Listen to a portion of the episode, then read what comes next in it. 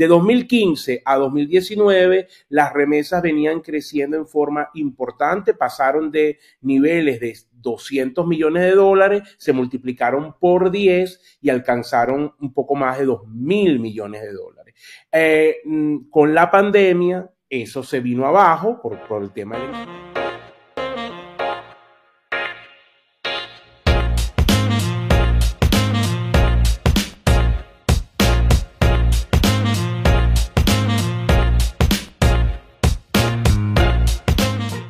Buenas, buenas, queridos amigos. Bienvenidos a un nuevo capítulo de Tertulia y Dinero, un podcast en donde tres profesionales apasionados por el mundo de los negocios conversan de manera casual acerca de temas de finanzas, economía e inversión.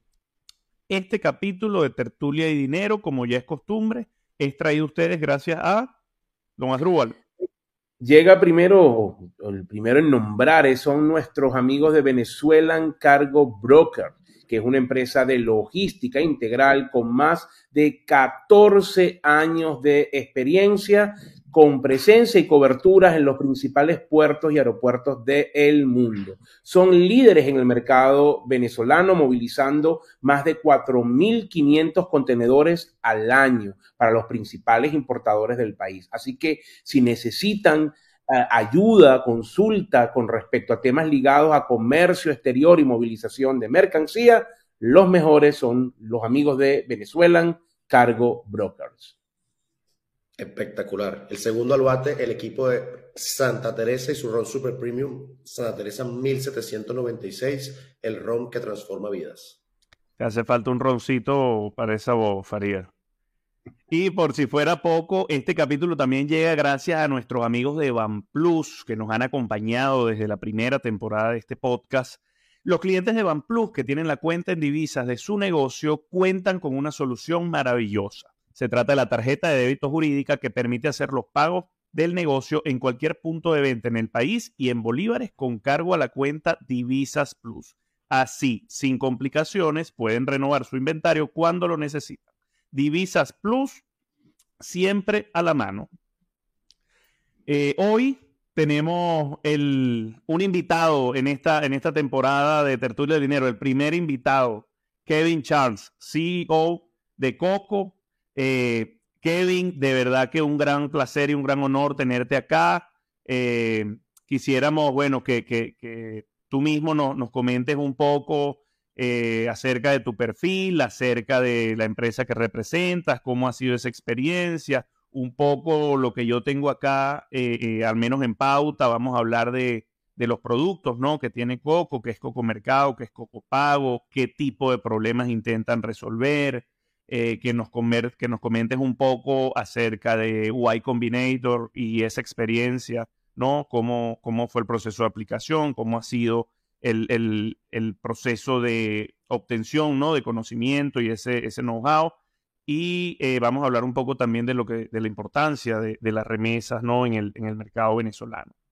Pero bueno, sin más preámbulo, Kevin, eh, te doy la palabra. Perfecto, Jesús. Muchísimas gracias eh, por la invitación a este programa. Soy un usuario muy seguidor de todos los capítulos. De verdad es un honor para mí formar parte de este. Eh, de nuevo, a tu pregunta, ¿qué es Coco? Coco es un servicio que creamos hace cuatro años, estamos celebrando hoy nuestro cuarto aniversario, con la intención de crear un servicio que le permitiera a la diáspora venezolana, a los más de 7 millones de venezolanos que han migrado, eh, un canal para ellos poder enviar eh, ayuda económica a sus familiares. ¿no? Hoy en día contamos con dos productos, uno se llama Coco Mercado y otro Coco Pago, con Cocomercado, la diáspora venezolana puede enviar alimentos y medicinas. Es un marketplace donde yo selecciono la ciudad donde vive mi familiar, me conecta con supermercados y farmacias locales y yo puedo hacer una compra remota eh, a mi familia en Venezuela. Y Cocopago es nuestro, producto más reciente que también permite el envío de dinero hacia Venezuela. Eh, un poco la razón por la que nace este proyecto es porque eh, creemos en la capacidad que tiene eh, los ahorros y, digamos, el, el, poder económico de la diáspora para contribuir con el desarrollo eh, económico de Venezuela. Entonces queremos crear infraestructura financiera que permita el flujo de, de, esta remesa de una manera mucho más eficiente. Magnífico. Em, un poco un poco, Kevin, eh, cuáles han sido, digamos, en principio, ¿no? En esa, en esa, en el momento que estaban iniciando esa ejecución, esa operativa, cuáles, cuáles han sido que recuerdes esos, esos retos a nivel operativo eh, más complicados. Prácticamente este, este negocio estuvo en el inicio de del proceso de dolarización en Venezuela y luego durante toda la pandemia. Eh, que, que, no ha sido una época sencilla, ¿no? intuitivamente yo diría, mira, este, ha sido duro, pero quisiera, quisiera que me comente más bien de tu... Me gustaría agregar, Jesús, porque conozco a los amigos de Coco desde su fundación, ellos lo, lo saben, he, hablado con ellos muchas veces, eh, que además eh, empezaron con una innovación, porque hoy, hoy se dice fácil que tú estás afuera y puedas meterte en la página de Coco u otras que han surgido y comprar productos para tu familia. Pero en la época en que ellos lo pensaron y lo diseñaron, eso no existía. Fue una total innovación, el poder que el inmigrante que está fuera, independientemente del país y de su moneda, que para mí era uno de los principales atributos o es uno de los principales atributos de Coco, este, pudiera eh, con la distancia mandar los productos a sus familias acá y reducir costos, bien sea costos de cambio de moneda como costos de envío. Eso fue una innovación de ellos hace cuatro años. Muchas gracias por, por la observación, Asdrúbal, eh, porque eh, en efecto, cuando nace, cuando nace Coco, nuestra primera, nuestro primer proyecto, nuestra primera idea era construir una remesadora tradicional en la que contábamos con una estructura financiera en, Estados Unidos como principal mercado que conectara este, con otra estructura financiera dentro de Venezuela. Estamos hablando del 2018.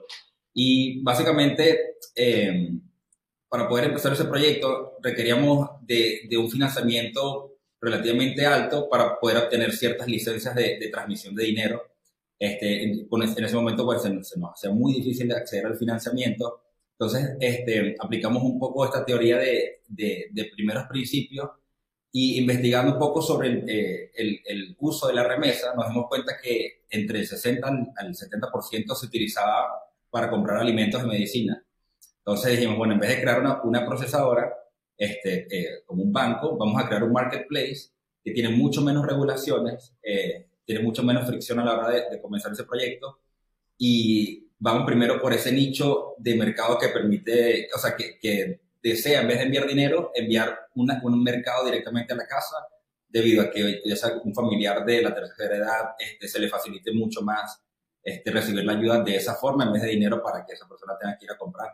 Entonces, sí, en ese momento pues, fue, fue este, un producto bastante innovador, eh, uno de los primeros en el mercado que, existió de ese estilo, y, y bueno, hoy por hoy nuestro producto más grande. Eh, nuestro principal reto al momento, pues, de ya después de lanzar el, piloto y empezar a generar tracción fue el, el levantamiento del financiamiento. Eh, intentamos, bueno, financiarnos de, de muchas maneras. Eh, primero intentamos buscar crédito. No, no se nos, no se nos facilitó esa vía. Luego intentamos buscar el, el, capital de riesgo, ¿no?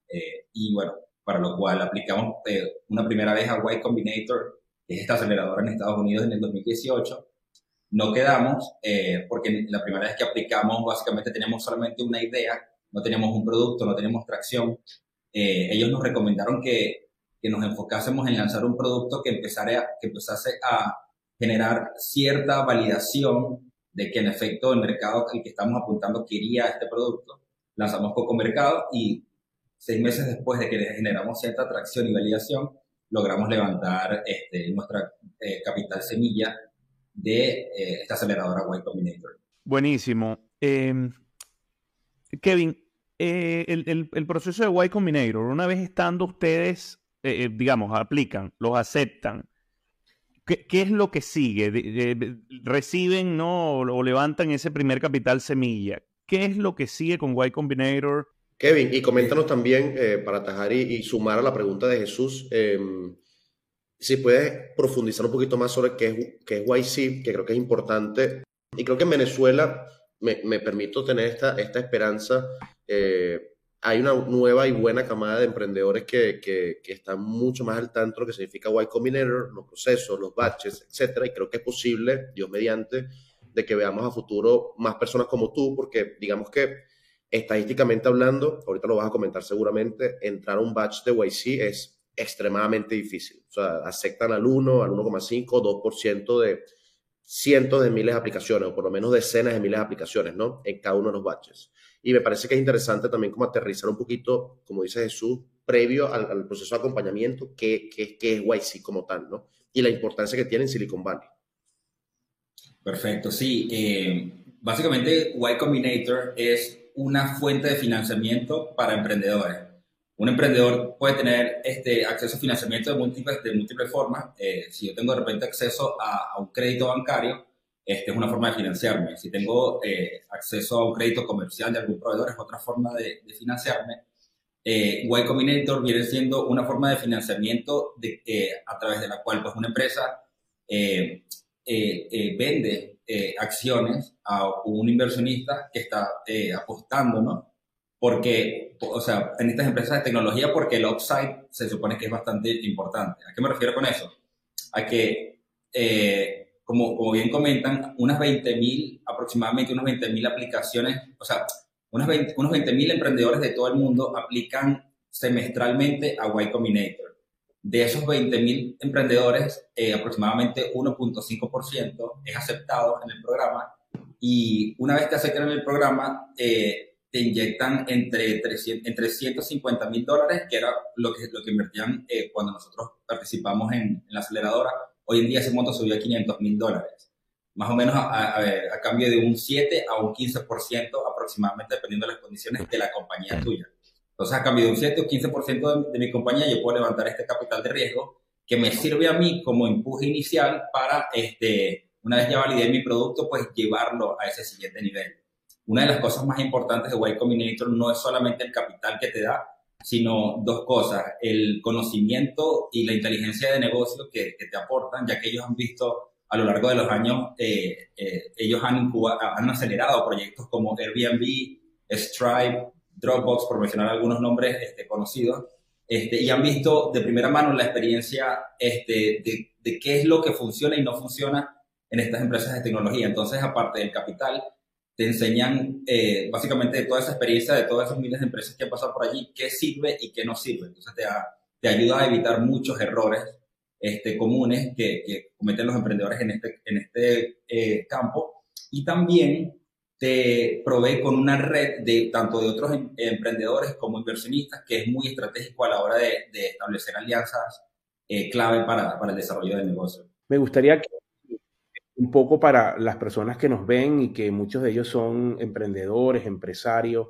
un poco tu, tu opinión en, estos cuatro años, cuáles han sido los factores que tú consideras más retadores para Coco en términos gerenciales, cuáles han sido las cosas de las cuales te sientes orgulloso eh, y cuáles crees que todavía te falta profundizar, ¿no? Ya, ya tú como desde tu perspectiva de tu experiencia al frente de la, de la compañía, ¿no? Y, y, trabajando con un mercado tan complejo como, como el venezolano y en general con el latinoamericano. Muy buena pregunta. Eh, uno de nuestros mayores eh, retos ha sido mantener controlado nuestra estructura de costos. Eh, producto de la, de la, pandemia, por ejemplo, eh, nuestras ventas se cuatriplicaron, eh, porque en ese momento para, muchos, para, muchas para muchos usuarios se les hacía mucho más fácil el comercio electrónico, pues aceleró, se aceleró mucho durante el proceso de pandemia. Entonces, en ese momento nosotros, como respuesta a lo mejor natural, a lo mejor por un poco de falta de experiencia, aumentamos eh, en, en, la misma proporción nuestros costos, ampliamos nuestro equipo, eh, pues eh, empezamos a contratar varios servicios que para el momento lo necesitábamos. Y bueno, sí, uno de los mayores retos fue, fue básicamente tener una estructura de costos sana que nos permitiera a nosotros ser competitivos, ¿no? tener una estructura luego de precios más competitiva. aparte de, de, ese reto, nuestro segundo reto ha sido, bueno, después de, de, esa primera financiación que obtuvimos de Y Combinator, eh, fue obtener eh, lo que nosotros le llamamos una extensión de la ronda semilla. Eh, para aclarar un poco, bueno, las rondas de financiación en capital de riesgo por lo general van de ronda semilla, como esa primera ronda de, para impulsar el producto. Luego viene este, una serie A, que ya cuando el producto tienen, eh, tienen caja en el mercado y quieres eh, seguirlo expandiendo y luego serie B y serie C y así secuentemente. en nuestro caso, em, por el tema de costo, luego nos vimos obligados a expandir un poco esa, esa, esa capital semilla que teníamos y es uno de los mayores retos que, que, tenemos los inversionistas es este, principalmente eh, le agregaría, pues de por sí ya es difícil para cualquier emprendedor de cualquier parte del mundo levantar capital de riesgo. Para una empresa cuyo mercado principal es Venezuela es un poco más aún eh, complicado por todo un tema de, de factor de riesgo que, que, toman los inversionistas externos eh, relacionados al país, ¿no? el tema de riesgo político y entre otros riesgos que, que que, bueno, que por lo general están, son, han sido históricamente asociados con, con Venezuela. Entonces, bueno, esos básicamente han sido uno de nuestros mayores retos, este, la parte del nivel de costo y la parte del financiamiento. Eh, hoy en día, bueno, básicamente eh, estamos en, en, un, en, un, escenario de break-even, entonces, pues, por lo menos tenemos una finanza saludable y lo que estamos ahorita tratando de hacer es este, crecer aún más nuestro segundo producto, que es el, el último que sacamos, que es Cocopago. Eh, es una, una, de las cosas pues, de las que, para la segunda parte de la pregunta de la cual nos sentimos orgullosos, es del equipo que hemos construido. Eh, una de las cosas pues, más importantes en el desarrollo de estas startups es construir un equipo con el que uno se sienta cómodo trabajando día a día. Eh, entonces, bueno, esa, esa actitud de profesionalismo existe, la hemos creado, nos hemos enfocado mucho en crear una cultura este, de innovación y de tecnología dentro de la compañía y es una de las cosas de las cuales más nos sentimos orgullosos hoy en día. Te quiero hacer varias preguntas, Kevin. O sea, me gusta, yo creo que al final tener invitados es precisamente escucharlos a ustedes, escuchar su historia, escuchar el producto. Pero quiero, quiero aterrizar un poquito para la audiencia que capaz no conocía Coco antes del capítulo. Partemos de la base de que Coco tiene dos ramas, Coco Mercado y Coco Pago. Coco Mercado, para, para hacerlo de manera más, más, más natural, es un marketplace donde personas solamente en el extranjero o también en Venezuela pueden comprar mercado de distintas cadenas de supermercados. Quiero que me, que me aclare ese punto. O sea, yo en Venezuela puedo comprar en Cocomercado, correcto, y tengo formas de pago para comprar en Venezuela como si quisiera comprar un mercado por delivery. Eh, correcto, sí puedes, pero actualmente la única forma que puedes comprar en Cocomercado desde Venezuela es teniendo una tarjeta de débito o crédito internacional. Eh, hasta la fecha no hemos habilitado métodos de pago locales por un tema de básicamente la estructura a través de la cual vamos a hacer eso. Ya dentro de muy poco, eh, seguramente ya para este segundo trimestre del año, vamos a tener más métodos de pago locales en Venezuela dentro de Coco Mercado. además, eh, también, Kevin, creo que también el tema de, de, meter un habilitador de pago en bolívares te cambia también el tema de, de la regulación, ¿no? Sí, sí, correcto. Eh, bueno, de hecho, uno de los, puntos que comentábamos al principio era que a partir del 2018 que, que se da esta apertura hacia, hacia la dolarización en la economía, básicamente ese fue un factor catalizador de, de, muchas eh, startups, este, porque básicamente el tema de la dolarización facilitaba un tema de flujo de caja. Hoy en día, este, bueno, la, la transaccionalidad en bolívares, este, si bien está sujeta a, a, ciertas distorsiones de precios y de, y, de, y, de, y de, tasa de cambio que son pues mucho más críticas que las que ocurren en dólares, este, es mucho menor, o sea, ya, ya esas distorsiones son mucho menor que, las que eran anteriormente, cuando estábamos en la, en la parte más alta de la inflación. Y pues ya hoy en día se puede hacer un poco más cómodo y más viable ya volver a aceptar esos métodos de pago dentro de la plataforma. ¿En qué ciudades están, Kevin, eh, con, con, con Coco Mercado? Eh, sí, con Coco Mercado eh, estamos en todos los estados del país. llegamos virtualmente a, todas las ciudades. nuestros aliados, o sea, si no tenemos una tienda física directa en, en una ciudad específica, igual nuestros aliados en, en, todos los, en todos los estados, pues tienen métodos de envío a cualquier ciudad del país. Algunas un poquito pues puede, un, envío te puede ser un poquito más costoso si estás en, en una zona retirada, una zona rural, eh, pero llegamos a, a, todas partes del país. ¿Cuántas, ¿Cuántos clientes tienen hoy en Cocomercado? Y ya voy a saltar a la parte de Cocopago, que creo que es, posiblemente el tema más interesante para hoy. Y también me encantaría escuchar la disertación de Asdrúbal sobre el impacto de las remesas hoy en Venezuela. En el pasado, pero creo que hoy también es, importante, ya contando que ya tenemos, como bien comentaba Kevin, más de 7 millones de personas eh, de la diáspora venezolana. ¿no? Correcto. En, Coco Mercado tenemos 110.000 usuarios. Eh, activamente, aproximadamente 15.000 compran en la plataforma mensualmente. Eh, y em, más de 300.000 usuarios registrados en nuestra base de datos y que nos siguen en nuestras redes sociales. Espectacular. Eh, Cocopago, entonces, me parece que, que, el tema de las remesas, Drupal, eh, me, me, encantaría, antes de escuchar a Kevin, que capaz nos va a dar una visión mucho más operativa por su, por su startup, nos hicieran un, un, paseo por la situación hoy en Venezuela. Sabemos que evidentemente eh, el flujo de la remesa ha venido incrementándose en medida que sigue aumentando la diáspora en Venezuela, pero quisiera conocer el impacto real, sobre todo tomando en consideración lo que hablábamos hace, hace varios capítulos con el tema de, de, la caída en el consumo, si también has notado no sé, tema COVID, inflación a nivel global, tensión geopolítica, si ese flujo de remesas hacia Venezuela ha, bajado por X o por Y. Sí, mira, rápidamente, un primer punto más pedagógico. Lo que pasa en Venezuela con todo el dinero que fluye a los venezolanos no es técnicamente una remesa, porque no existe un mercado formal cambiario donde la gente pueda agarrar sus dólares o sus pesos chilenos o sus pesos colombianos convertirlo y que eso llegue directamente a un banco en Venezuela. Entonces, son, el concepto remesa, en el caso específico venezolano, es un concepto difuso, pero que existe. Es decir, existe la cantidad de gente que eh, para ayudar a sus familias intercambia dinero bajo diferentes mecanismos, por eso la oportunidad y por eso es que Coco vio la oportunidad. Y eso termina llegando a Venezuela bajo diferentes modalidades, bien sea en dinero en efectivo, bien sea a través de un wallet, bien sea a través de productos, que es otra dinámica ligada también a, a, Coco, o, o, bien sea a través de puerta a puerta. Entonces, hay diferentes modalidades y eso engloba el concepto remesa. Eh, segundo punto, hablar de remesas en Venezuela es relativamente nuevo, e incluso cuando lo comparas con América Latina, que tiene un, tema de remesas muy importante. Como los países centroamericanos, como República Dominicana, como Perú, Ecuador y el más emblemático México.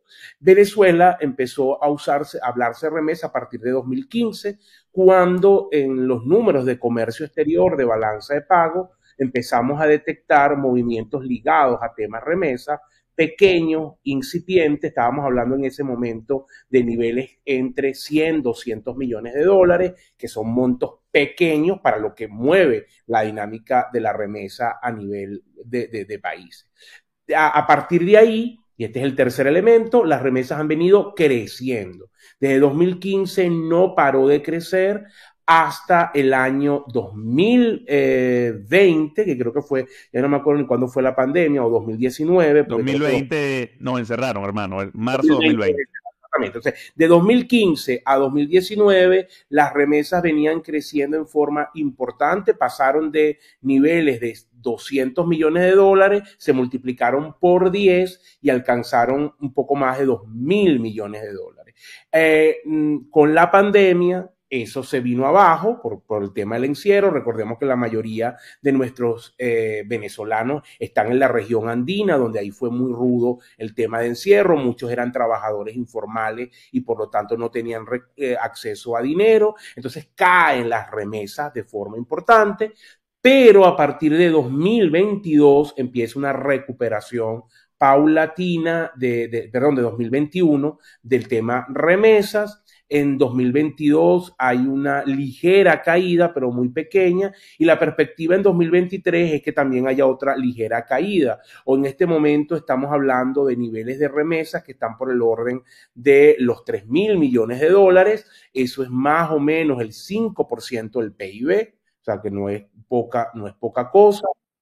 Y se estima, esto ya es un dato del Banco Mundial, que para los próximos eh, cinco años las remesas en Venezuela puedan alcanzar el 10% del PIB. Entonces, es un, es un factor clave. No es como dice mucha gente, yo no estoy de acuerdo con eso, que es que todo lo que se consume en Venezuela es gracias a remesas. No es verdad, pero sí. Es, enchufado. Exactamente, sí, eso es un sentido. Después podemos hacer un programa de eso, pero sí es cierto que las remesas son un actor importante y bueno, 10% del PIB no es poca cosa. Kevin, ya también para, ir cerrando, ¿cuál es el, el, costo de ese servicio de Cocopago en, en, promedio? Eh, ¿Cuál es? Y mínimo, y, perdón, el mínimo y máximo que se pueda mandar. Y, correcto, ¿cuáles son las bandas, digamos, de, envío, no? Perfecto, sí. Eh, nuestro mínimo es de, de, 10 dólares, eh, básicamente, de 10 dólares.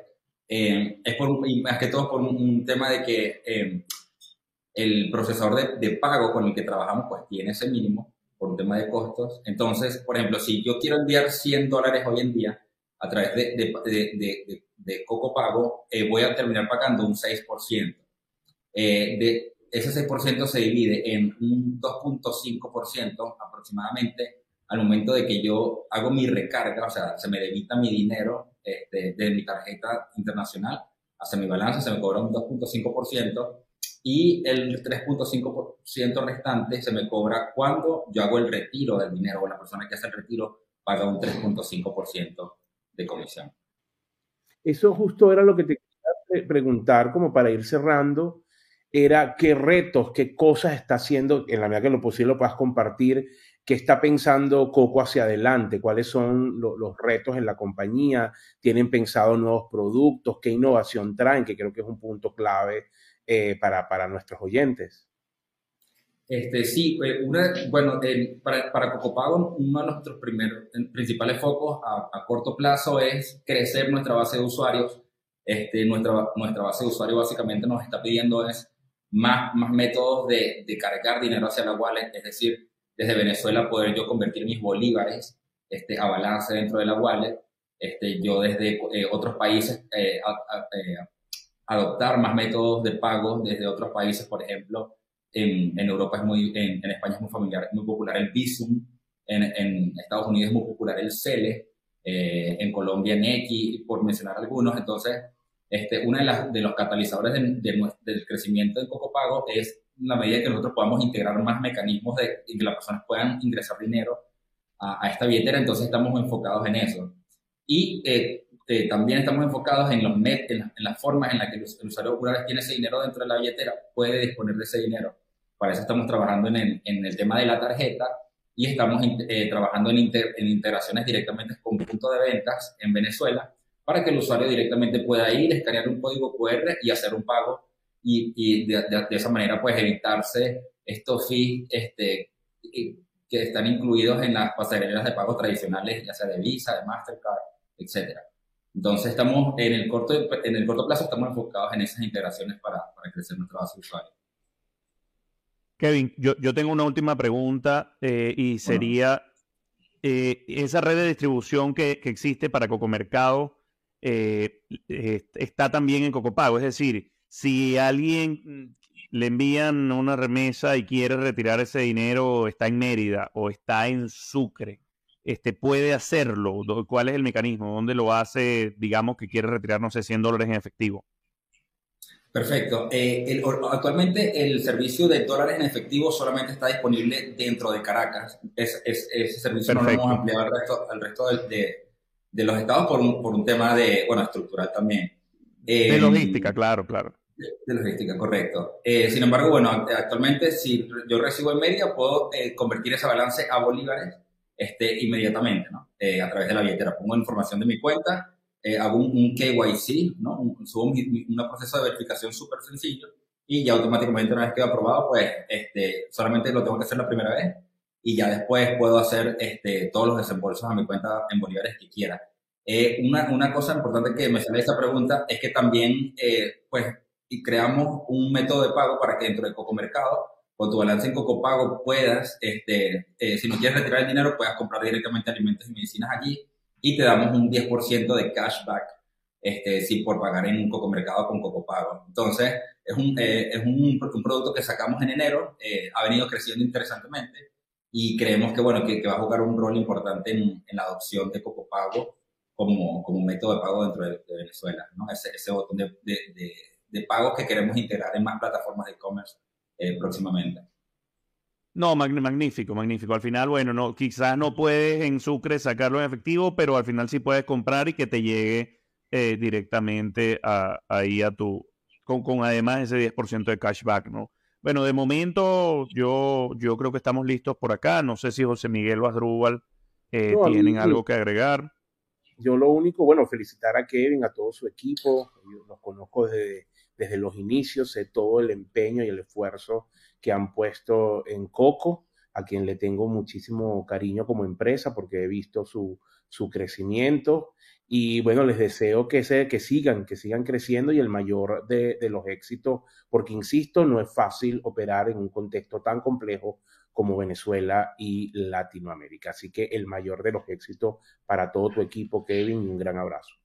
No, no, muchísimas gracias. También este, lo que quería expresarles también el, el, el, agradecimiento con el tipo de contenido que ustedes hacen eh, en un ambiente de incertidumbre, eh, contar con, con este, esta guía, eh, esta información que ustedes destinan a través de estos programas es clave, ¿verdad? Por ejemplo, emprendedores como yo que no nos encontramos directamente dentro del país todo el tiempo, eh, a través de, digamos, de la información que aquí se transmite, uno puede captar la realidad, eh, eh, hacer decisiones, tomar decisiones más informadas, ¿verdad? Este, más, más certeras, ¿verdad? En, cuanto a lo que nosotros podemos ofrecer como empresa. No, magnífico, Kevin. Al igual que José Miguel y Asdrúbal, de verdad agradecerte el espacio. Ha sido un, placer tenerte acá. Espero que, bueno, esta es tu casa. Vamos a, a seguir conversando, ¿no? Y, y creo que por unanimidad la píldora de hoy es, Coco. Este, te, diría, ya que estamos cerrando, que nos dé rápidamente las redes sociales de Coco y las tuyas personales. Este, eh, y, bueno, adelante. Eh, nuestras redes sociales eh, de Coco tenemos dos. la principal es arroba coconecta en Instagram eh, esa es nuestra principal cuenta. Eh, también tenemos una cuenta especial para Cocopago. Nos pueden encontrar tanto en Instagram como en Twitter como arroba cocopagos con ese al final. Eh, así nos pueden encontrar. Y mi red personal en Twitter es arroba Kevin Conecta. Este, un poco yo sé que, bueno, por el principio del programa escuché que José va a dar una píldora interesante. También quería este, aprovechar y, y también recomendar un show en Netflix que se llama Playlist sobre Spotify quería este sobre la Magnífico. Spotify me parece que, resume eh, unos elementos muy importantes del emprendimiento. No, Kevin, te dejamos la píldora a ti, la de José la tenemos siempre y la, dirá, la dice después. Pero esa está buena. sí, vamos, a tomarla, vamos a tomarla de Kevin con píldora. ¿no? Que es lo importante. me guardo la mía. Magnífico. Ya tenemos invitados en Tertulia de Dinero que, que nos traen su píldora. Así, que es. esta es otra novedad, otra novedad que trae este esta temporada de Tertulia de Dinero. Así que bueno, seguimos ahí innovando sobre la marcha, muchachos. Y Kevin, bueno, agradecido también por la píldora. Eh, eh, redes sociales de Tertulia y Dinero, arroba Tertulia Piso Dinero o guion bajo dinero en Twitter, arroba Tertulia y Dinero en Instagram, Tertulia y Dinero nuestro canal de YouTube. Los invitamos a que pasen por el canal, a que se suscriban, a que compartan lo que conversamos acá. Eh, en lo personal, arroba Jesús Leonet en Instagram y en Twitter. Por allá, muchachos. Arroba JM Farías U en Instagram y en Twitter. Arroba AR Oliveros en Instagram y Twitter. Señores, esto fue Tertulia y Dinero, un podcast en donde tres profesionales apasionados por el mundo de los negocios conversan de manera casual acerca de temas de finanzas, economía e inversiones. Hoy con invitado especial Kevin Charles de Coco Pagos, Coco Mercado. Chau, chau. Se les quiere mucho.